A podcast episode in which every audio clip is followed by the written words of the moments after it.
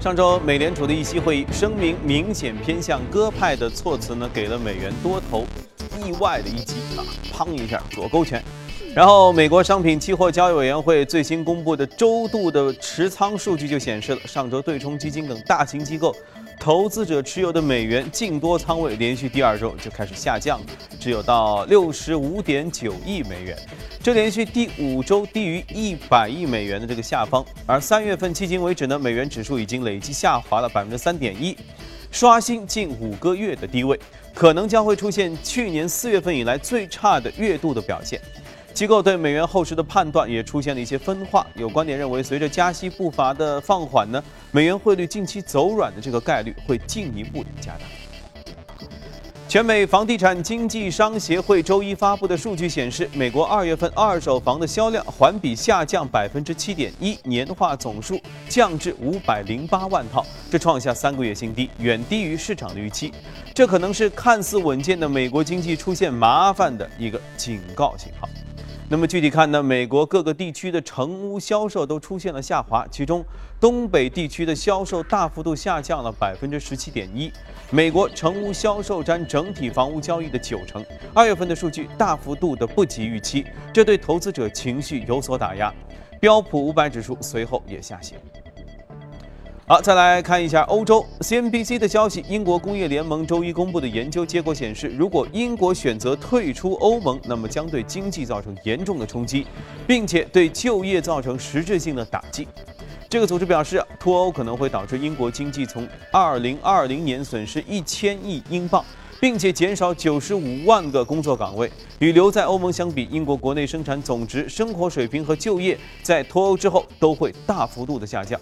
家庭平均收入到二零二零年预计会下降到两千一百英镑至呃三千七百英镑，大家算算，换算一下人民币，这都不是很多哈。同一天，英国央行前行长基恩则表示，德国已经通变得过于强大，应该离开欧元区，这样才能挽救这个联盟。他表示，欧元区的悲剧在于德国怀着将自己和欧洲捆绑在一起，从而让欧洲国家再也不必害怕该国力量的目的加入这个项目。但现在德国的经济与政治力量已经比欧元诞生之日更加强大。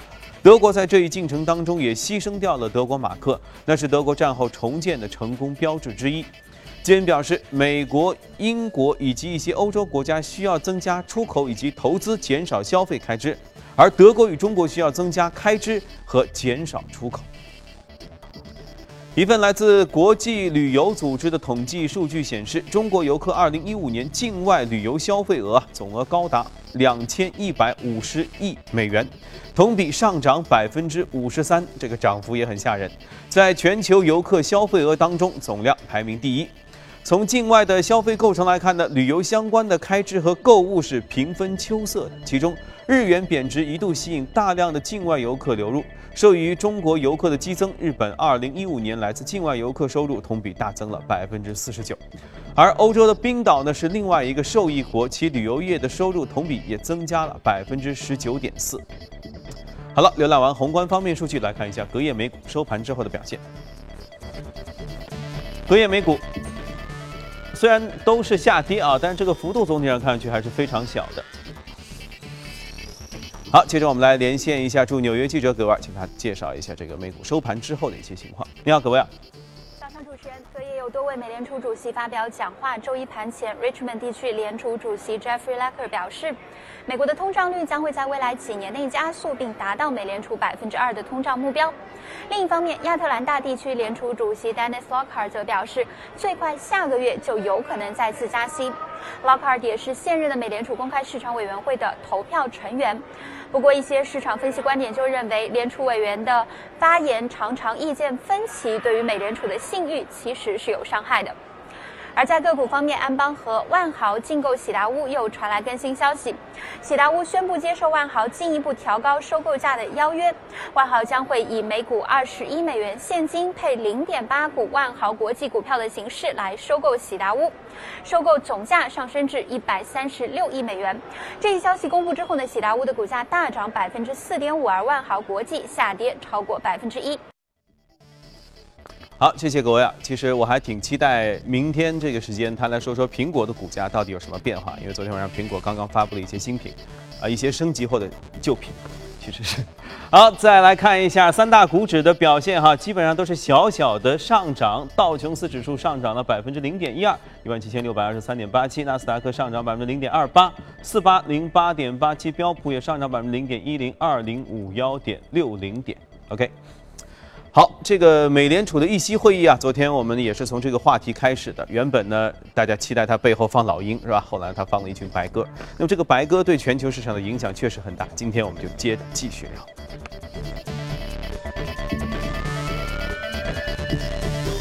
好，今天来到节目当中的是巨派集团首席策略官许哥。许哥你好，确实啊，这个美联储椰奶。就是像我觉得他像美国偶像一样，大家都要看他这个讲话。昨天呢，我们也在说这个鸽派的言论一出来呢，全球股市一下子先松一口气，然后大家都开始妥妥的往上涨哈。然后接着我们就来先说一说它对汇市、对美元这些都一系列的影响。对，那么上周呃会议之后，其实外汇市场是产生大的一个波澜，嗯，美元指数呃比较大的下滑，上周最高大概九十七左右，那么。呃，会议之后最低跌到九十四点五八，对于美元指数来说，这么短期的一个幅度是非常惊人的。嗯，那主要是还是呃一个鸽派的言论，之前是预期今年二零一六年，呃美元的升息是四次，那么这一次的中位数的话大概是两次，那么到了周五的时候，呃美国的利率期货市场预期可能只有一次，那么这种呃幅度的减小，对于。呃，美元的汇率，因为汇率的话就跟这个利率是有密切的关系，利率越高的话，汇率就会走得越强。嗯，所以呢，呃，美元汇率也是下跌。那么另外一个方面呢，就是大宗商品价格。我们可以看到，大宗商品价格出现一个比较大的上扬，比如说石油，石油今年最低是二十六美金，那么现在大概四十美金，基本上涨了涨了百分之一百，翻了一倍。还有铁矿石，那我们去看商品货币，比如说澳元的话，首先就是看铁矿石价格，铁矿石价格今年一月一月份的时候最低是四十美金一一吨，呃，现在大概五十五美金，就涨得也是非常疯狂。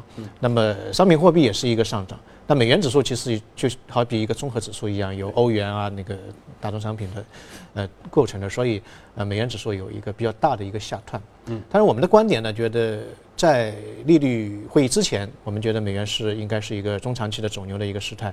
呃，哪怕现在是一个比较鸽派的言论。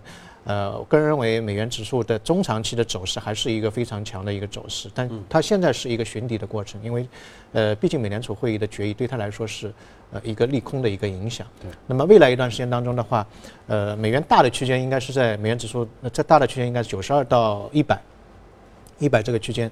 那么如果说呃，我个人认为可能九十二也不会到，大概九十四左右，它反复寻底之后会呃进入一个中期的一个一个牛市。但在这个过程当中。呃，如果大家去拿美金换呃，拿人民币换美金的话，可能是正好是美元走弱的一个机会。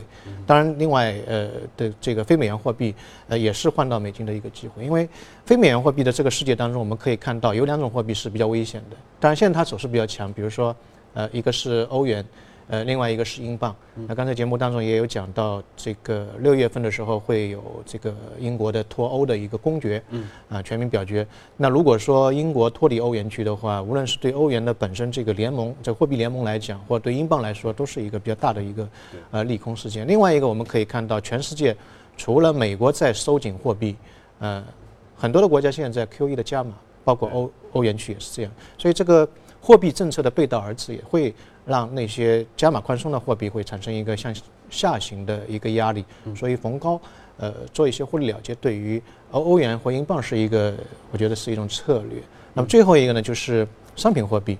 呃，商品货币的话，因为最近一段时间商品价格出现一个上涨，那么这个上涨我们觉得并不是因为供求的关系的一个影响，而是因为可能 Q E。啊，或者我们看到中国一月份的这个信贷数二点五一万亿，这是一个天量，所以市场认为这个货币太多了，泛滥了，所以这个价格可能会呃，商品价格可能会出现一个上涨。所以短期来看，呃，商品价格还是在一个往上升的一个过程当中，但是供求关系还是决定它的价格的。所以未来一段时间当中，如果供求关系爆发出来的话，未来一段时间当中，商品货货币还是会有一个往下走的一个时态。嗯。那么你说这个中长期，你定义的就是中长期大约是什么样的？六个月以上。六个月以上。然后关键等于说要接下来要主要看的那个脸色，看的数据就是六月份他们这个议息会议对到底会怎么说？六月份是一个整个一年的一个中轴，嗯一个呢是欧元区的一个公投啊，就英国的一个公投嗯。啊，这个决定欧元跟英镑的命运。现在公投就大部分的预测是它大部分预测已经是五五分成了。啊，那就那就跟以前就有很大的区别。之前呢还有一块悬念，就是很多人不表态，大概二成。现在的话，基本上九十五的人已经不表态了，百分之九十五的人已经表态，所以现在甚至是脱离欧元区的人稍微占了一个上风，这是非常危险的一个信号。对，因为原本你说，如果大家觉得他们只是闹一闹的话呢，其实就是你闹管闹，对不对？那现在这样，而且是一个焦灼状态，不像嗯某国大选，他基本上觉得一边倒，一边倒就算了。现在来了一个搅局的，那就说这个事情就变得非常的复杂。势均力敌。嗯，然后昨天我们嘉宾的观点是，估计他说六月份加息的可能性也不大。你是觉得加息的可能性？呃，我觉得六月份加息可能性还是比较大的，因为美美联储的话，它的货币政策有一个前瞻性，它不是说到了迫不得已它才去做这个事情。至于这一次加息之后，后面有有没有，它可能是作为一个缓冲，有可能今年就一次，后面它就不加了啊。如果他觉得情况还是不太好，那么再加一次，啊，就这一个。所以就是说，对我们来说，我们可能需要做两种这样的模型的推导吧。一种是说六月可能要加，对然后按照这个方式，我们再一步步先倒推一下，包括和现在的一些数据结合。但不管六月份加不加，就是整个市场对于美联储加息的这个步伐和幅度都是大幅下降啊，这是一个基调。嗯嗯，所以待会儿也确实得重新再审视一下。我觉得这个基调和我们去年年底在说的时候真的是判若两人，完全不一样。天壤之别。是啊，时间在变，一切都在改变哈。来看一下异动美股榜昨天晚上情况。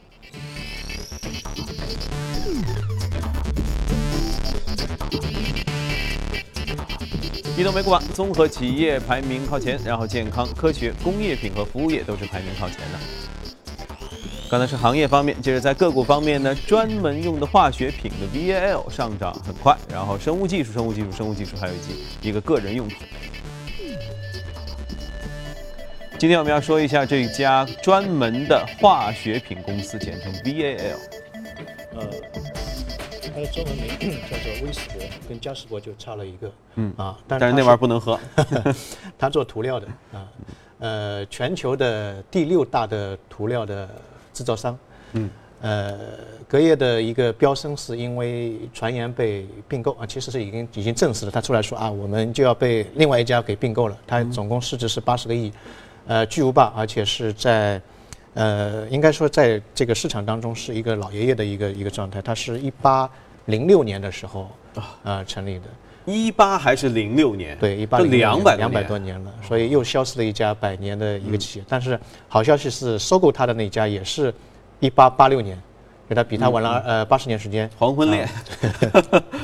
呃，那收购它那家呢是全球第二大的一个、一个一个一个美国的涂料企业，嗯，呃，是美国第一家上市的涂料企业，它的员工就有三万多人，是非非常庞大的一家、一家企业。那么呃，这次对价是一百一十三亿，大概溢价三十呃百分之三十五的一个溢价去去把它收购了。呃，当然两家企业的业务其实是一个竞争对手，嗯，但是呢，呃，威斯伯就是被收购那家呢，它主要是做这种木漆，就是家具的家具的涂料、工业的，还有那个罐头包装的，它一般民用比较多一点。嗯，那么收购那一家呢，就是呃宣威，这家叫宣威。宣威这家企业它的范围更广大一点啊，那个上至宇航的飞船外表的那个哦非常高精的嗯，这个这个，高科技。还有呢那个核潜艇。嗯，所以它从上到下所有的产业链都是包括了，所以这个这个并购也是在今年的美国的历史上面是是比较大的一起并购。那么这这个这种行业，他们之间的这样的并购，是表示这个行业景气还是不景气？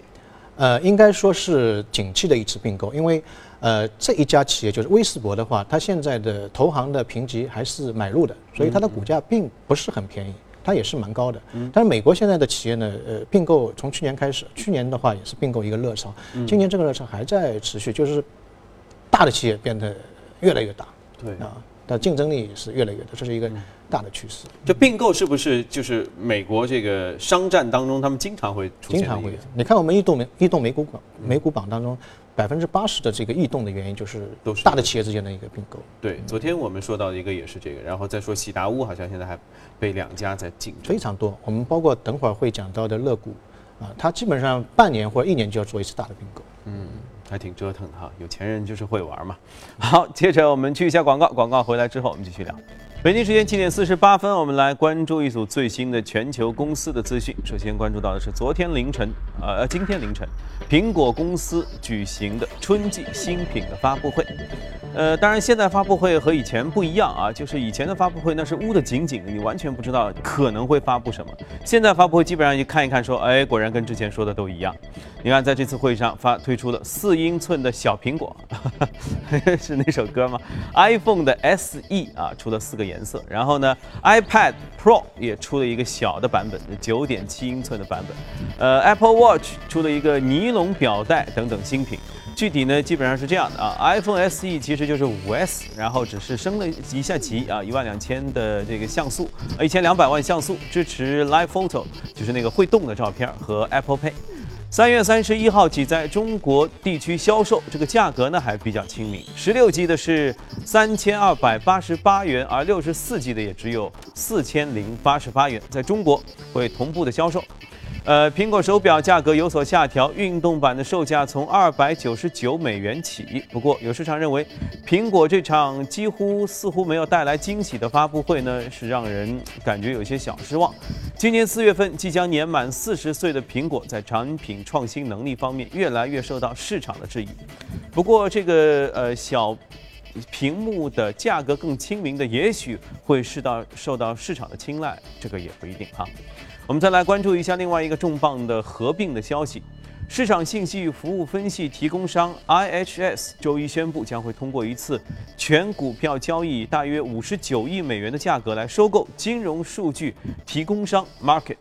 那么合并之后，公司的市值将会超过一百三十亿美元。合并之后，公司总部会设在英国。IHS 的股东将会拥有合并之后公司的百分之五十七的股权。据日本媒体的报道，考虑到将来可能的亏损以及夏普截止到三月三十一号会计年度，呃，会计年度的这个盈利状况的恶化，红海集团正在评估收购的报价。报道说，红海集团可能会削减一千亿日元（约八点九八亿美元）对夏普进行注资。而今年二月二十五号，夏普召开临时董事会，还决定接受红海的收购方案，其中包括直接出资在内的七千亿日元的援助。但是在夏普有新的这个债务被曝光之后呢，红海又决定要暂停收购。美国运通运通董事会日前决定，将给予 CEO 钱纳特的去年股票和期权奖励下调至2008年以来最低的这个收入的呃支付，就是一千八百五十万美元，听上去也不少，但这个数字比前年减少了百分之二十六。过去这一年啊，这家老牌的金融服务机构的股价和盈利都明显的缩水，所以执掌大权十五年的钱纳特呢，也不可避免会受到影响。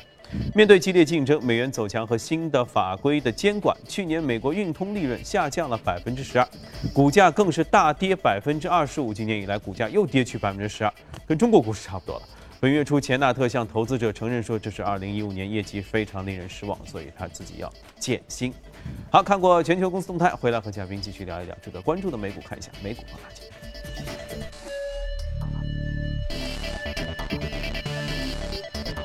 好，美股放大镜当中，其实这两家我们听上去名字都很熟悉啊。美国电话电报公司，那是一个传奇的发明电话电报的一家公司。接着是动视暴雪啊，电子旅游，实际上这个很多游戏迷也很熟悉。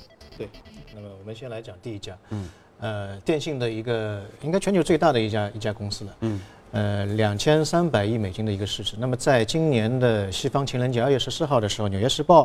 刊出了一篇文章，也就是他自己写的。那么是说，如果不适应新技术的话，就会被干掉。嗯，他其实是通过这个文章给自己二十八万的员工提出这么一个信号：现在的呃全球的电信的这个竞争已经到了一个白热化的状态。对。那么在去年的时候，呃，有个媒体也是采访了他们企业的一个六十四岁的老员工，他在企业里面已经做了四十年。他说：“我在这个企业四十年过程当中，我去年看到的这个竞争。”是有史以来最为惨烈的一个竞争，因为去年的话，这家企业，呃，做了一个非常大的降价的一个一个一个一个行为。原因在什么地方呢？因为，呃，第一个方面呢，呃，互联网的一个快速发展，对于传统的这个电信企业提出一个非常大的一个挑战。对，呃，比如说我们看平时你如果在国内用微信的话，呃，一般小的事情你就通过那个语音就可以。对。呃，传传递了，你不用再打电话。过去的话，一定要打个电话啊，这是一块。另外一块的话，呃，来自于一些跨界的一些竞争，比如说像 Google，Google 这个巨人是无处不在啊，是无人机啊，阿尔法狗啊，对对，等等都都在。它在电信这一块的竞争也是非常剧烈。嗯它在二零一一年的时候推出一个计划，为美国的公共户，也就是收入比较低的人。提供免费的呃这个互联网接入，嗯，一千兆的这个网速非常快非常快。另外一个之前我们也看到就是呃热气球的提供一个一个 WiFi，对，它放到二十离地面二十公里高的一个高空。之前的话对，之前的话技术没解决，因为它的气会没了啊掉下来一天两天三天，现在可以停留六个月啊。这样这样的话就对传统的那些电信企业构成一个非常。大的一个一个一个一个威胁，所以这家企业其之前也提出一个改革的口号，就是说它要变成一家网络企业。之前它是重资产啊，做基站什么的，现在要变成一家网络企业。最近一段时间又提出它要变成一家软件企业啊，单纯中通通讯的一个软软件。当然，对对于这一些传统的巨无霸的企业，呃，它现在也是有一个机会，包括国内也是一个机会。电信的风口正在起来，就是五 G。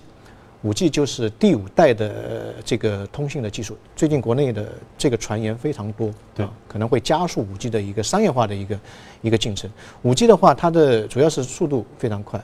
呃，我们如果说是下载一部八 G 的高清电影，如果用三 G 技术的话，要用七十分钟；四 G 的话是用七分钟；如果用五 G 的话是只要六秒。啊，它的那个速度是会非常快。嗯，那么所以在最近一段时间，在前几天的话，呃，这家企业提出了一个一个一个一个想法，就是说在室外建立一个五 G 的呃测试场场所，会加快这个五 G 的一个技术的研发。嗯，那么在国内的话，呃，昨天其实也有消息，就是说本来我们计划是在二零二零年的时候才将五 G 技术进行商业化，但现在可能推推进到今年的二零一六年的。下半年就可以进行一个商业化的一个一个运作，那太吓人了吧？对，说四 G 的时候，如果你下载一部电影，晚上忘记关流量的话，一个晚上就输了一套房啊。对，那到了五 G 时代，一个晚上就能输掉一个小区啊，倾家荡产了。是，所以五 G 的技术的话，未来一段时间当中，我觉得是电信这个传统行业的一个风口，嗯，也是会持续受到关注的一个板块。嗯，因为互联网再强大，它毕竟网速这个这个事情啊。它它在这个方面的技术的储备和和能投入的量，其实毕竟不像 AT&T 那么那么巨大。对，OK，好，我们再来说另外一家吧。呃，电信相关概念股，我们为大家罗列在屏幕上，大家可以一起来看一下，就是五 G 五 G 概念。嗯，好好。那我们再讲另外一个乐股，也是呃美国的一个这个。呃，游戏的一个一个，应该应该之前也有讲过。嗯，那么这家企业，美国现在的电子游戏的产业，呃，去年前年都是表现非常好。那还有一家叫易电，应该也讲过。这家企业的股票去年是涨了百分之九十以上。嗯，那易电的话也涨了百分之四十六，是在美国的板块当中是涨得非常多的。原因在于，现在一个呢是互联网的发展，第二个呢。呃，电子游戏板块当中还有一个就是新出现的一个产业，就是跟体育相关联的，叫电子竞技啊，电子竞技。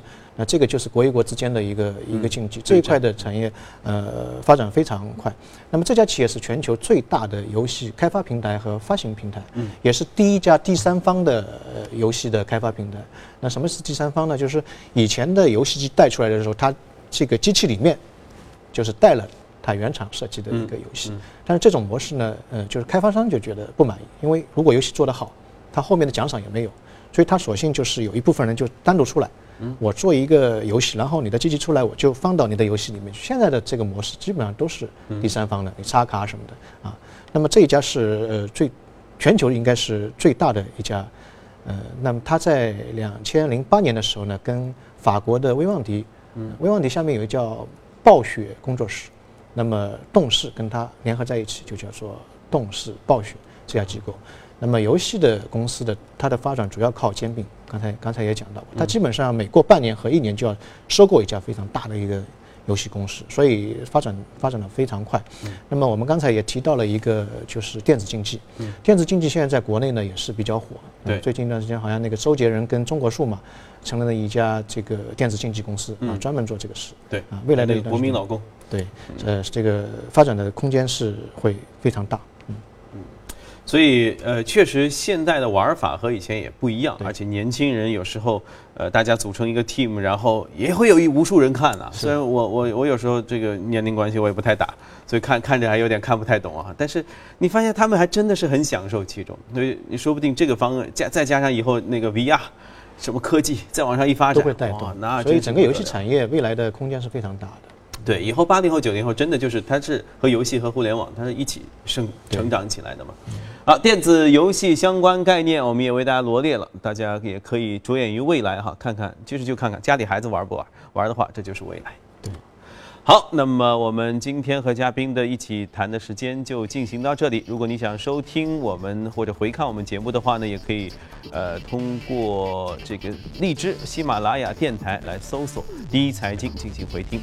呃，八点之前我们再看一段这个有趣的事儿哈。如果你想带着宠物去远方玩耍，呃，简单说就是一个单身狗再带着另外一只单身狗出去玩的话，又愁没有自驾车，你看连车都没有。好，现在有一个可呃很好玩的设计哈，意大利的一位小哥估计也单身狗，最近发明一种可以装在摩托车后座上的宠物箱，摩托车的后座上，你看听上去方便实用吧？我们一起来看一下。意大利男子马西米利亚诺·法萨纳近来发明了一种宠物箱，名叫“车轮上的宠物”。这种箱子的独特之处在于，它能够非常方便地安装在摩托车或自行车后座上，从而让骑行者也能安全、放心、方便地带着宠物出门。这种宠物箱主要为体重不超过十公斤的中小型宠物设计，是用塑料制成的。箱子里内置有可调节的皮带，可以进一步保护宠物。箱子上方有一个圆形的洞，便于宠物露出头部。洞口也可以从里面盖上，这样在宠物下车后，箱子就可以用于存放头盔等物品。法萨纳为这个宠物箱设计了一个配套的底座，将底座固定在摩托车或自行车的后座上。每次带宠物出门，只需把箱子扣在底座上就行，因为箱子底部安装有安全扣。法萨纳表示，由于城市交通压力大，许多人都选择骑摩托车或自行车出行。而这个宠物箱不会分散骑行者的注意力。当然，这款宠物箱同样适用于汽车。法萨纳称，他和他的合伙人已将这个创意放在一个众筹网站上，并获得成功。这款箱子预计在今年四月开始在意大利生产，零售价格约在二百欧元左右。而目前，他们已经收到了来自多个国家的订单。